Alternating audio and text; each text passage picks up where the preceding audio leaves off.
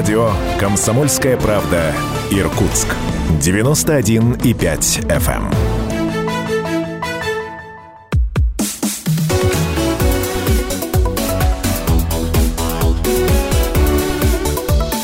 Тема дня. 91,5 FM в Иркутске, 99,5 FM в Братске, сайт kp.ru из любой точки мира и телеканал ТВС. Все это радио «Комсомольская правда». Меня зовут Наталья Кравченко. Здравствуйте, уважаемые наши слушатели и зрители. А мой соведущий сегодня начальник, свежеиспеченный начальник департамента образования города Иркутска Олег Ивкин. Олег Васильевич, здравствуйте. Добрый день. А, ну, прежде всего, наверное, там, начало сентября. Я хочу поздравить вас с праздником, начала учебного года. Поэтому примите мои поздравления. И первый мой вопрос. Вы прекрасно знали, соглашаясь начать работать начальником департамента образования, что этот сентябрь будет непростым. Вы приняли это предложение летом, и тогда еще был режим самоизоляции, не очень было понятно, с чем и как мы будем заходить в сентябрь. Так вот, почему вы приняли это предложение? Почему вы а, пошли на эту должность? Спасибо за поздравление. Ну, почему я принял предложение. Моя профессиональная деятельность, моя профессиональная жизнь, она связана неразрывно с системой образования. То есть я начинал как учитель, я работал в качестве учителя Усольского лицея номер один, заместителя директора, занимался программой «Шаг будущее» на региональном уровне. И Роль руководителя в системе образования начиналась в Иркутске. И, конечно, я сегодня уже настолько проникся этой системой, что себя вне системы образования не вижу. Поэтому предложение было принято, во-первых, по тому, что я человек из образования. Второе, э, ну, так сложилось, и мне сегодня было доверено муниципальная система образования города Иркутска, и я очень надеюсь, что смогу внести определенный вклад в развитие этой состоявшейся, сложившейся системы, и мы сможем пойти вперед. Собственно, мой вопрос был про то, что вы наверняка понимали степень ответственности, принимая а, решение а, начать работать начальником департамента образования еще и вот в этот период. Знаете, наверное, в системе образования легких периодов нет. Но и, а сегодня как никогда. Как Это, никогда. Как никогда. Сложная ситуация. А, но еще в э, роли директора техникума мы столкнулись угу. с этой ситуацией, переходили все вместе – с городом, с областью, с Россией на дистант. Это вынужденная мера. Э, ну и появились у нас в городе определенные наработки, как выжить, как все-таки создать условия для того, чтобы ребята могли получать образование. Я думаю, что этот опыт и мой личный, моих коллег и коллег-руководителей иркутских школ позволят в это непростое сложнейшее время создать все условия для наших школьников, для родителей и сделать так, чтобы э, сбоев не произошло. У родителей рой вопросов. Я сегодня буду транслировать эти вопросы. Ну, а пока вопрос общий. А как школы сегодня готовы вот как раз э, к работе в сложной эпидемиологической ситуации. Мы вроде бы вышли из самоизоляции, при этом в регионе продолжается масочный режим. Вот какие общие требования, какие меры должны принимать, а, приниматься в каждой школе? Каков регламент работы сейчас? Безусловно, э, Роспотребнадзором санитарные нормы сегодня э, внесли дополнительные, э, понятные и очевидные требования – которые э, ложатся на плечи школ, на плечи департамента образования. И сегодня одна из главнейших задач – это разведение массовых потоков Потока. по школам. Это недопущение скопления массовых мероприятий. Это организация учебного процесса максимально по классам, то есть локализовать общение по детским коллективам, развести и закрепить за каждым учебным классом свой кабинет, за исключением тех случаев, где это сделать невозможно. Это химия, физика. Химия, физика, информатика, где ребята ну, вынуждены э, пользоваться специализированным оборудованием. Ну и, конечно, мы понимаем, что со звонком на перемену, конечно же, это ребята, это энергия, это желание подвигаться, пообщаться. И, конечно же, здесь ну, неизбежны контакты. Поэтому сегодня школы выполняют задачу и по диссредствам, и по оборудованию специализированному, так называемые рециркуляторы, которые мы с вами уже сегодня знаем и познакомились все с этим – Э, в местах общего пользования, на местах вхождения э, значит, ребят э, в учебное заведение. Это использование максимального количества возможных входов в учебное заведение. Угу. Возможность, и сегодня используют это школы ну, в зависимости от индивидуальных обстоятельств в школе, разведения по потокам по началу занятий при условии, что ранее 8 часов утра занятия не должны начинаться – то есть в разных классах будут разное время начинаться занятия в школе? Ну, утвердительно по всем школам мы сегодня Школа это не говорим. Школа решение. принимает решение, руководитель принимает решение. И я знаю, что эти решения сегодня принимаются и коллегиально, и с учетом мнения родителей. То есть здесь надо все учитывать обстоятельства, потому что, ну, я думаю, ни для кого не секрет, что сегодня наши иркутские школы переполнены. Да, об этом мы чуть ниже поговорим обязательно, о потребностях. А пока вот ну, короткий вопрос, короткий ответ.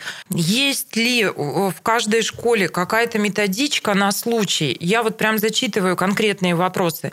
Если, скажем, а, заболел в классе ребенок, у него поднялась температура, а, он кашляет, ну или просто температура, мы не видим каких-то особых симптомов других, а, что происходит дальше? Класс уходит на карантин и сидит дома. Учитель переходит на дистант и, и сидит дома. Вот в такой ситуации что? Действительно, перед началом учебного года э, Департамент образования города Иркутска совместно с здравоохранением города Иркутска на основе тех требований, которые нам выдвинули и областные угу. системы, и э, федеральные, мы разработали рекомендации и постарались четко прописать алгоритмы действий образовательной организации в случае, если Ребенок на входе с повышенной температурой. Ребенок э, на входе с признаками инфекционного заболевания, простудного заболевания. Ну, в этом случае первое ребенок поступает под контроль медицинского работника, специально отведенном медицинском кабинете в школе. Угу. Приглашаются родители, в случае необходимости вызывается неотложная медицинская помощь. Значит, и дальше уже определяется, значит... Медики решают, что делать что, дальше. Что а делать что происходит с, с классом, в котором учится этот ребенок? Что происходит с классом, в котором учится? Сегодня по рекомендациям, которые э, являются руководством к действию, если это подозрение на заболевание, повышенная температура, то э, класс максимально изолируется. Каким образом? Ну, если, Садиться на карантин е, домой? Нет. нет. Если мы говорим о том, что классы а, сегодня школьные классы приписаны к кабинетам и в исключительных случаях там кабинет физики, химии они могут посещать, то в этом случае безусловно учебная группа детская она Находится при, приписана кабинете. к одному кабинету. Перемещение здесь по другим классам блокируется. Значит, а, составляется так называемый круг контактируемых ставятся эти ребята на контроль, оповещаем родителей с тем, чтобы пристальное было внимание к состоянию здоровья ребенка и продолжаем в этом смысле учебный процесс. Алексей если, а если у этого заболевшего ребенка а, подтвердился ковид? Если э, подтверждается ковид, мы э, вынуждены, к сожалению, переводить данный класс на режим самоизоляции – также описывается э, круг контактов вне этого класса под контроль, но класс уходит на самоизоляцию. И здесь вот как раз самый э, такой ключевой момент. Э, мы вынуждены будем переходить на организацию работы в дистанте для угу. этого класса.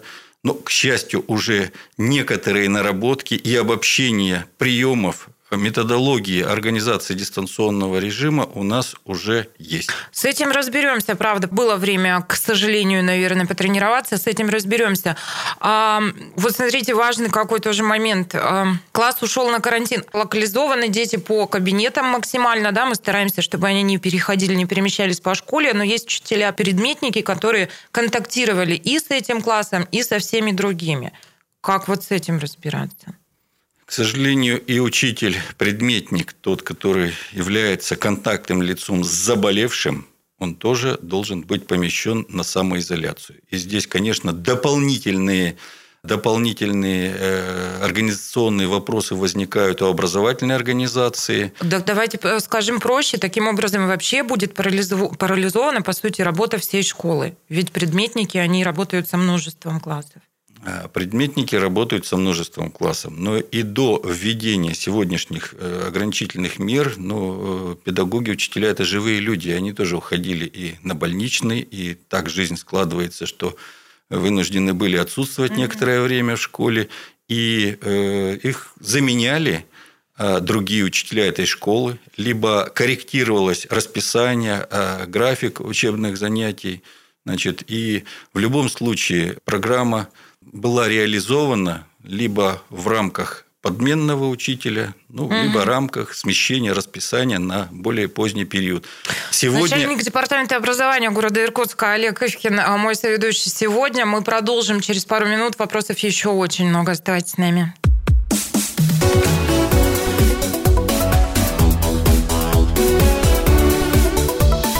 Тема дня.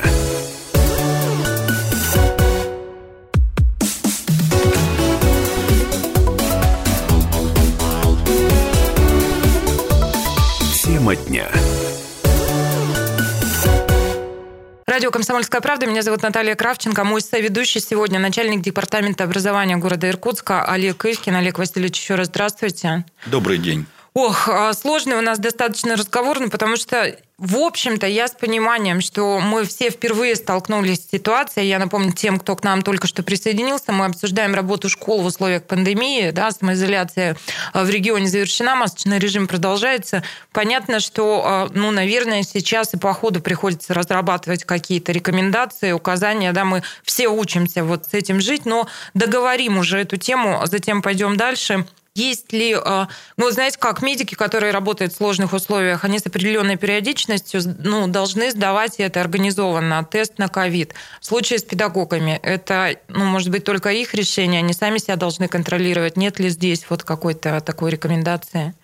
Организованного процесса по анализу на ковид на сегодняшний день нет – преподаватели, педагоги, учителя школьные и сотрудники школы прошли все очередной медицинский осмотр, который, угу. как правило, вот в летние перед месяцы, началом года. да, перед началом учебного года, в рамках плановых проверок и э, в рамках приемки школ э, медицинские книжки и все эти документы тщательным образом проверяются – контролируется, и сегодня просто не может быть такого случая, чтобы без медицинского осмотра учитель был в школе. Что касается дополнительных тестов на ковид, еще раз говорю, ну, наверное, сегодня учитель – это человек, обычный гражданин города Иркутска, и, конечно, он сегодня с большей ответственностью должен подходить к оценке своего самочувствия, и при малейших признаках, конечно, учитель обязан уйти на больничный, на изоляцию до выяснения причины обстоятельств, так же, как это сегодня происходит, и мы говорили с детьми, со школьниками. Олег Васильевич, я тут сильно с вами согласна. Ну, э, учитель, конечно, это безусловно человек, но это человек, который выполняет работу, предполагающую контакт с огромным количеством людей.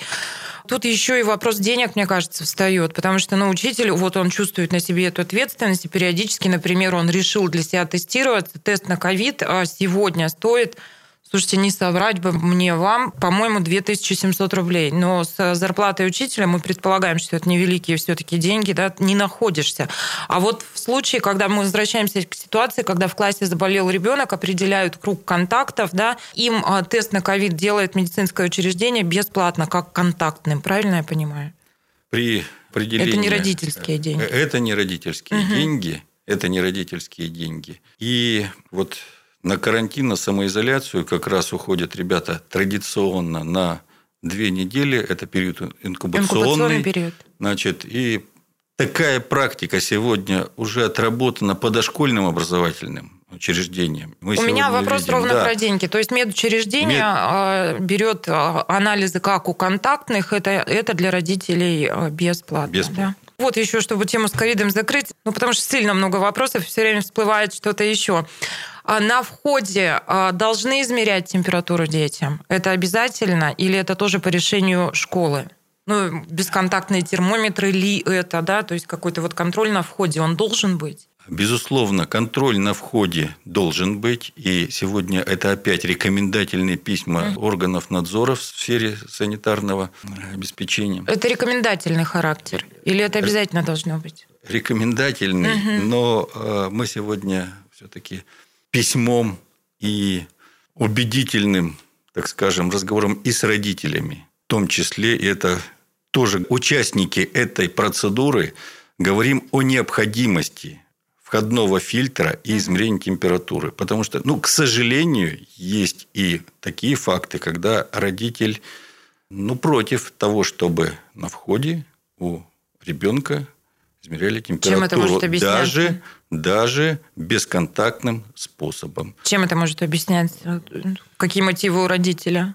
Родитель первым должен быть заинтересован в том, чтобы его ребенок там, ну, был отловлен при первых же признаках заболевания. К счастью, подавляющее большинство и родителей, и учителей, и руководителей школы понимают, что это мера необходимая и вынуждена. Угу. И, конечно, э, мы это организуем. А какие мотивы, мне сложно сегодня объяснить, сказать, но находят э, аргументы, находят личную позицию. Ну, давайте мы будем э, как... все-таки за здравый смысл с вами, да, Олег Васильевич, еще один момент. Масочный режим в регионе продолжается. Плохо себе представляю образовательный процесс, когда все в масках. Вот здесь какие рекомендации? Насколько я знаю, ученики по желанию. То есть это тоже решение родителей и ученика. А учителя, они должны быть в масках или нет? И какие вот здесь могут быть ситуативные различия? Значит, обязательное ношение масок – это для работников пищеблока, угу. для тех, кто обслуживает ребят в столовой. Обязательная маска сегодня предписана а, водителям школьных автобусов, и есть такие даже в нашем городе э, значит, э, обстоятельства, когда ребят доставляют школьным автобусом на занятия. А, обязательных требований по масочному режиму для учителей, для учащихся нет. И здесь каждый учитель, каждый родитель, угу. наверное, принимает для себя решение, использовать дополнительные средства защиты или нет. Ну, тут могу сказать лишь то, что э, практика э, масочного режима и применения масок учителями нашими была исполнена и опробирована в рамках проведения единого государственного экзамена. Это, конечно же, сложнейшая была тема, когда учитель школьный в течение ну, конечно. 8 часов должен был в маске отработать. Значит, это, конечно... Так вот, смотрите, мы с вами упираемся опять тоже в деньги. Маска два, каждые два часа ее нужно менять. Ну, э, слава богу, сейчас маски есть по 8, по 10 рублей. Да, медицинские одноразовые маски. Ну, опять же, если даже посчитать, сколько это в день для учителя, да, это, ну, минимум, наверное, три сменных маски. Ну, ладно, давайте перейдем уже более-менее к плановой организации учебного процесса. Запустились все школы, все ли по плану, не было ли сбоев, то есть все школы приступили к учебному процессу. Тут все в порядке. Ну, если сказать, э, все ли школы запустились, действительно, все школы запустились. Угу. Как мы и планировали. Но если говорить, все ли по плану, э, я думаю, что сам факт того, что мы сегодня в режиме... Э, ну, это я понимаю, это, конечно. Это вне плана, но хочу отметить, что сегодня отработали и 1 сентября были проведены и линейки для ребят первых 11 классов. И, поверьте, вот э, удалось посетить несколько школ, где счастливые лица наших ребятишек, э, которые наконец-то смогли встретиться после почти полугодового э, дистанта, они просто придают не только силы, но и, и вселяют некий оптимизм. И, конечно, сегодня мы, взрослые, должны сделать все, чтобы ну, вот, это начало в штатном режиме было продолжено, и мы смогли преодолеть эту сложную ситуацию. Поэтому а вы планы такие. Олег Васильевич, планы прекрасные. Я вообще сильно за то, чтобы действительно все было штатно. Ну, потому что взвыли уже и родители все, у которых дети сидели на домашнем обучении, да, на дистанционном. Конечно, родители, я думаю, мелко перекрестились три раза, когда открылись школы. И будем надеяться, что все будет идти по плану. Но нет ли каких-то... Ну, это вот скорее из области разговоров и домыслов. Многие сейчас это обсуждают. Мы понимаем, что в любом случае сезонный всплеск ОРВИ, сентябрь, октябрь, это происходит всегда, и это все объяснимо. А, ну, помножим на эпидемиологическую ситуацию, связанную с ковидом. И а, есть сейчас такие разговоры, что через пару-тройку недель школы опять могут закрыть и перевести всех на дистант. Вот а, такой сценарий обсуждается как-то, ну, вот негативный сценарий. Такой сценарий может быть, но он не планируется, этот угу. сценарий. Мы планируем работать в штатном очном режиме. Но я уже выше говорил, мы с вами ранее обсуждали вопрос, если вдруг ребенок или учитель оказался с диагнозом. Да, тут мы все подробно тут разобрали. По-другому да. никак. Ответ получен. И есть еще вот какой вопрос по э, питанию школьников. Э, вот эпидемиологическая ситуация, она не повлияет на работу пищеблоков. Дети будут получать питание. Значит, дети будут получать питание. Я вам скажу больше. Дети уже сегодня получают питание. Сегодня уже порядка 10 школ еще и смогли понаблюдать сотрудниками департамента, как этот старт организации питания происходит – но на сегодняшний день во всех школах, в том числе начальная школа, которая с 1 сентября в режиме бесплатного питания да, да, питается, да, мы это организуем. Не без проблем. Я здесь не могу сказать, что все отлично, потому что 74 школы в городе Иркутске, угу. 68 школ, в которых обучаются ребята младшей школы, 1-4 классы, и из них пять школ, которые, конечно, требуют оперативного решения вопроса по изменению ситуации по инфраструктуре столовых. Но и даже в этих сегодня сложнейших условиях, в том числе и в этих пяти учреждениях, силами комбината питания, силами администрации школы мы организовали, и питание начальная угу. школа получает бесплатно. Коржики такие дают, как в нашем детстве были в школьных столовых? И коржики, и коржики тоже в меню будут. Начальник департамента образования города Иркутска Олег Ишкин, человек, который помнит э, наше школьное детство и коржики. Мы продолжим а, через пару минут, а прямо сейчас послушайте, что в эти минуты происходит в любимом городе, в регионе, в стране и мире. Мы вернемся.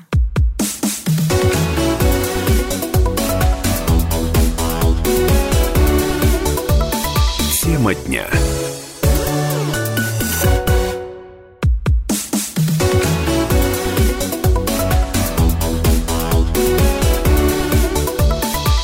Тема дня. Это радио «Комсомольская правда». Меня зовут Наталья Кравченко. А мой соведущий сегодня начальник департамента образования города Иркутска Олег Ивкин. Олег Васильевич, еще раз здравствуйте. Добрый день. А, вы начали, когда я вас спросила о том, а, почему вы приняли для себя решение возглавить да, департамент образования, вы сказали, ну, что вы человек из системы, вы давно ее знаете, и для себя вы сформулировали вот так сегодня задачу. Это развитие сложившейся системы образования. Все ли в сложившейся системе хорошо? Наверняка не все. Но я вот сегодня такой ретранслятор чаяний родителей школьников. И прямо сейчас я предлагаю вам послушать Яну Варшавскую. Она активистка, она мама шестиклассницы. И это человек, который ратует за пятидневку. Давайте послушаем ее вопрос вам и продолжим. Скажите, пожалуйста, вот э, в большей части нашей страны, не только в Москве, а вот и в Свердловской области и так далее, то есть не так далеко от нас, везде существует пятидневка. Уж для младшего блока это точно. А у нас пятидневка существует только в 18-й школе почему-то. И больше нигде. И предыдущий ваш коллега, который был на этом посту, был категорически против, какие бы доводы не приводили родители. А вы в этом вопросе будете более прогрессивней? Или также считаете, что пятидневка и лишний свободный день вреден для наших детей? Спасибо. Спасибо, Яня. Вопрос острый, им задаются очень многие родители – а какова позиция ваша? Что вы думаете? Ну, я бы не стал в первую очередь сравнивать свою позицию и своего предшественника, потому что полномочия организации учебного режима – это все-таки полномочия образовательной организации.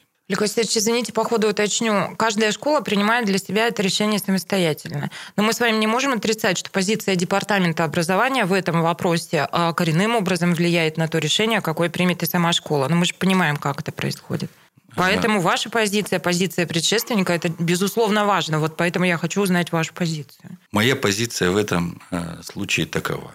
Ребята должны осваивать учебный материал в комфортных условиях, в условиях, э, соответствующих санитарным нормам, в условиях, когда дневная нагрузка на ребенка не является запредельной, и э, когда условия в самой школе комфортно, еще раз повторюсь, для того, чтобы работать в пятидневном режиме или в шестидневном. Сегодня большинство школ перегружены. И мы с вами об этом поговорим. И если при этом режиме перегруза, переполненности мы сегодня повально уйдем на пятидневный режим, ну, конечно, пострадает в первую очередь ребенок. Вы за шестидневку? Я за то, чтобы разумно, с учетом условий в каждой школе, руководитель, директор школы грамотно принимал управленческие и организационные решения – и организовал режим во благо, еще раз говорю, в первую очередь школьника. Для нас с вами приоритет этот, он очевиден. Но если вы, Олег Васильевич, говорите педагогическому сообществу, директорам школ, что, коллеги, ну, действительно а, достаточно трудно и для родителей, и для школьников, когда один выходной в неделю, и посмотрите пристально на организацию вашего рабочего процесса, и если вы, не нарушив ту самую организацию рабочего процесса, можете уйти на пять дней, то мы вас на это благословим. Вот такая ситуация возможна или нет? Возможно такая ситуация при условии, еще раз говорю, грамотной организации учебного процесса. Ну а кроме того, угу. сейчас я думаю, даже вот это не позиция новый руководитель, старый руководитель. Нет, сегодня, интересно, мы сегодня, с вами знакомимся, и, конечно, сегодня, важно понять. Сегодня ситуация вот с дистантом, с особым режимом, когда мы вынуждены э, и развести потоки, и подготовиться, мы чуть выше говорили, к возможному точечному переходу э, отдельного класса в случае вспышки, в случае карантина на дистант, мы сегодня вынуждены подготовиться и доработать, дошлифовать приемы дистанционного обучения. Поэтому мы сегодня даже рекомендуем школам э, в ближайшие, как говорится, периоды, в ближайшие декады потренироваться дошлифовать технологию дистанционного образования, выбрав единую платформу онлайн-обучения. И вот эти элементы, они даже где-то позволят, может быть, спровоцируют к сожалению, да, спровоцирует э, руководителя школы, э, педагогический коллектив на то, чтобы и пятидневный режим обучения очный угу. поэкспериментировать и попробовать. Но при этом, правильно я вас поняла, что шестой день он на дистанте просто останется? Это может быть шестой день на дистанте. Угу. Это, это может быть часть уроков э, переведены на дистанционный режим. Еще раз говорю, сегодня дистанционный режим – отчасти, к сожалению, но вот он ворвался в нашу жизнь. Нет, и... это я все, Олег Васильевич, не, не очень много времени, вопросов у меня к вам много, поэтому уж простите, а иногда перебиваю, да, про дистанты, про ситуацию экстренную, вот эту, все мы с вами понимаем. Мне хотелось, в принципе, понять ваши отношения вот как таковое. Ну, ответ получен, да. Давайте поговорим вот еще о чем. Отчасти вы об этом заговорили. Перегрузка школ, да, и руководителям государства озвучена идея, в общем-то, поставлена задача а постепенно прийти к тому, чтобы все вообще школьники у нас учились в одну смену. Вот для Иркутска Иркутска это очень утопичная история. Или, в общем, мы можем построить план, как построить план и когда-то к этому прийти. Каков временной горизонт, как по-вашему? Ну вот временной горизонт следующий. А, одну из задач, которую я поставил для себя в работе на первый угу. месяц, это посмотреть инфраструктуру города Иркутска по образовательным организациям.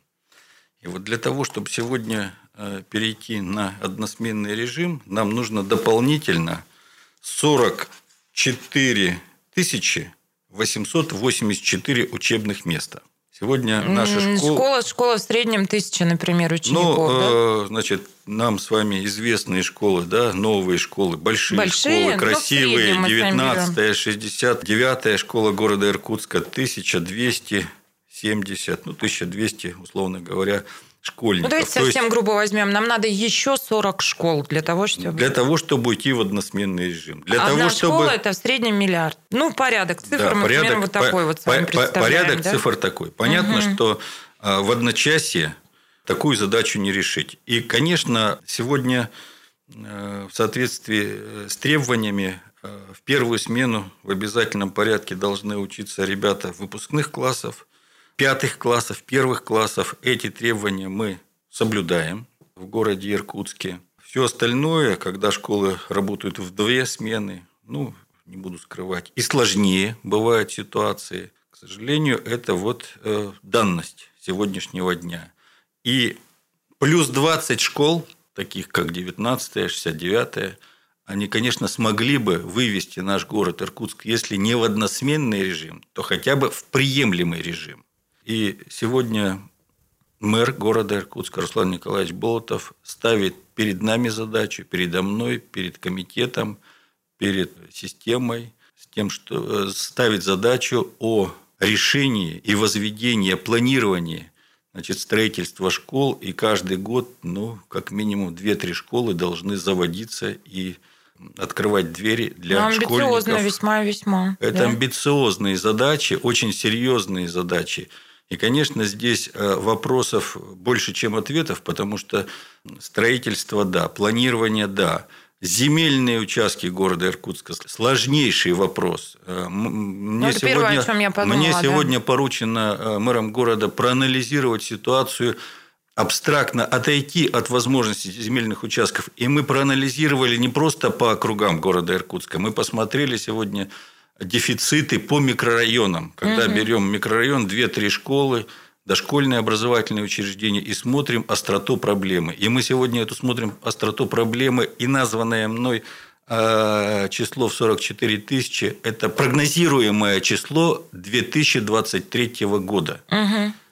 Приток э, граждан города Иркутска, строительство в микрорайонах, не обеспеченных достаточным количеством мест для ребят школьного, дошкольного возраста, это, конечно, проблема. И ну, приятно как минимум то, что сегодня городские власти это понимают, что сегодня областные власти разделяют эту озабоченность. И планирование вот новостроек школьных, э, дошкольной системы, э, сегодня одна из главных задач – это при вхождение в областные федеральные программы угу. по привлечению дополнительных средств при строительстве образовательных организаций города Иркутска. Олег Васильевич, должна прощаться с вами. Наше время в эфире вышло, но а, остается только пожелать, чтобы и эти, и другие амбициозные задачи были и вам в том числе да, по плечу. Я вам желаю успехов. Спасибо, что уделили нам время. И ну, знайте, что есть такая площадка для общения с родителями, иркутянами. Пользуйтесь этой площадкой. Мы всегда а, будем вам рады. Но успехов в работе. Спасибо за беседу. Начальник департамента образования города Иркутска Олег Ивкин а, был моим соведущим. Я вас благодарю. Спасибо.